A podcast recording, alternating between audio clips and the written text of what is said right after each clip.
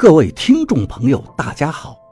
您现在收听的是长篇悬疑小说《夷陵轶事》，作者蛇从阁，演播老刘。第一百二十六章，王八从身后背的包袱里拿出一件衣服，动作缓慢。却有条不紊地慢慢穿上。那是一件道袍，崭新的道袍。道袍穿好后，一阵寒风吹来，把道袍吹得猎猎飘动。道袍的胸前是一朵鲜艳的绿色牡丹，灿烂夺目。牡丹的绿色是这灰色世界的唯一色彩。王八。长吁一口气，把迎面吹来的寒风猛吸了一口。他脸色镇定，双眼闪出光芒，从背后抽出一把木剑，左手把铃铛有节奏地摇动着，一步一步地前行。疯子和尸体都跟着王八走着。疯子不需要背尸体。王八已经能赶尸了，此处和恩施已经交界。恩施的全名是湖北省恩施苗族土家族自治州，已经属于湘西巫术覆盖的范围。尸体已经能够听从王八的意识，跟着王八走动。王八带着疯子和黄根牙子向金仲和罗师傅走去。两旁农田里的稻草人全部把自己下半身的木杆从泥土里拔起，然后从四面八方慢慢的聚拢。天上好像又开始下雪了，不是，那漫天飞舞的不是雪花，而是无边无际的稻草。王八开始浑身燥热，左手的铃铛摇得更急。疯子的脚步混乱，绊了一下，差点摔倒，可是旋即就保持住了平衡，继续跟着王八走。倒是黄根牙子，虽然是个死人，但脚步一丝不苟，慢慢的走着。罗师傅发出了疯狂的笑声，夹杂着咳嗽，在这个环境里，阴森而又冷酷。王八走到了水车下，对着金仲说道：“我来了。”金仲面色有些不忍：“你为什么就不听我的劝呢？”“我不信你，我相信师傅是对的。”“是吗？”金仲说道，“那他现在为什么不来帮你呀？”师傅在水不压治水，王八说道：“他为什么要治水？你知道吗？”金仲轻蔑地说道：“他想把那个石杵塞在水不压的坝基里。这是好事，福泽一方。他为这个事情不来帮我，我不怪他。”金仲偏着脑袋。围着王八和疯子黄根牙子走了一圈。王八警觉地看着他：“师叔有没有跟你说过，塞死了霸基会怎么样？”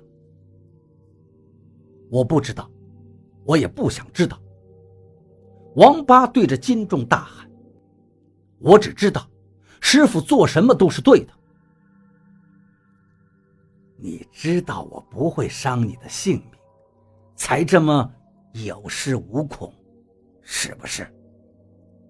金仲的口气软了些。正是。你不敢伤我的，你怕师傅。我不伤你，但这个尸体，你带不走了。金仲摆了摆手。罗师傅旋即在王八的面前消失了。这不是好事。王八知道，稻草人都围过来了，天空飞舞的稻草都向着王八和疯子黄根牙子铺天盖地的掉了下来。王八眼睛圆瞪，木剑上窜出火苗，稻草在天上开始燃烧，化成灰烬飘落下来。金仲哈哈笑着说：“哈哈哈哈。”真没想到，你竟然会这么多了。你以前就学过，是不是？王八不说话，看着金仲。可是，你过不了我这一关。金仲说的很肯定，竟然正眼都不看王八，歪着头看天。王八见此机会。举起木剑向金仲冲过去，可是还没接近金仲的身体，木剑就折断了，身上的道袍也纷纷破碎，只剩下一朵牡丹花掉在地上，被金仲拾起。稻草人开始蹦跳着向王八撞过来了，王八不停地反抗，可是没用，他身上的稻草越来越多。每一根稻草都嵌进王八的皮肤数分，王八疼得冷汗直冒，可他仍然在坚持向金仲扑过去。金仲不想和他纠缠了，把王八踢倒在地，拎起尸体的耳朵往密集的稻草人中丢了过去。王八从地上爬起，想去争夺。可是天空里突然发出一阵尖利的笑声，声音如同尖刀一样刺进王八的耳膜。王八用手捂住耳朵，在地上翻滚，眼角和鼻孔渗出血来。别伤他性命，金仲对稻草人群说道：“我瞧得起他。”三四个稻草人架起了尸体，金仲说道：“你把尸体带回去，我去水不压。我和师傅该跟师叔有个说法了。不知道师傅这次下棋能不能赢，我要去看看。”除了扛着尸体的几个稻草人，其他的稻草人全都散了，回到农田里。安稳地站着。你要快点走，不然熊经理就等不及了。金仲交代稻草人：“别再把事情弄砸了。”四个稻草人扛着尸体，飞快地往宜昌方向走去，速度很快，在傍晚的黄昏中，影影绰绰的，一会儿就没了踪迹。不知道罗师傅是稻草人中的哪一个？金仲看着躺在地上痛苦滚动的王八，我已经手下留情了，你还是和你的朋友回家去吧。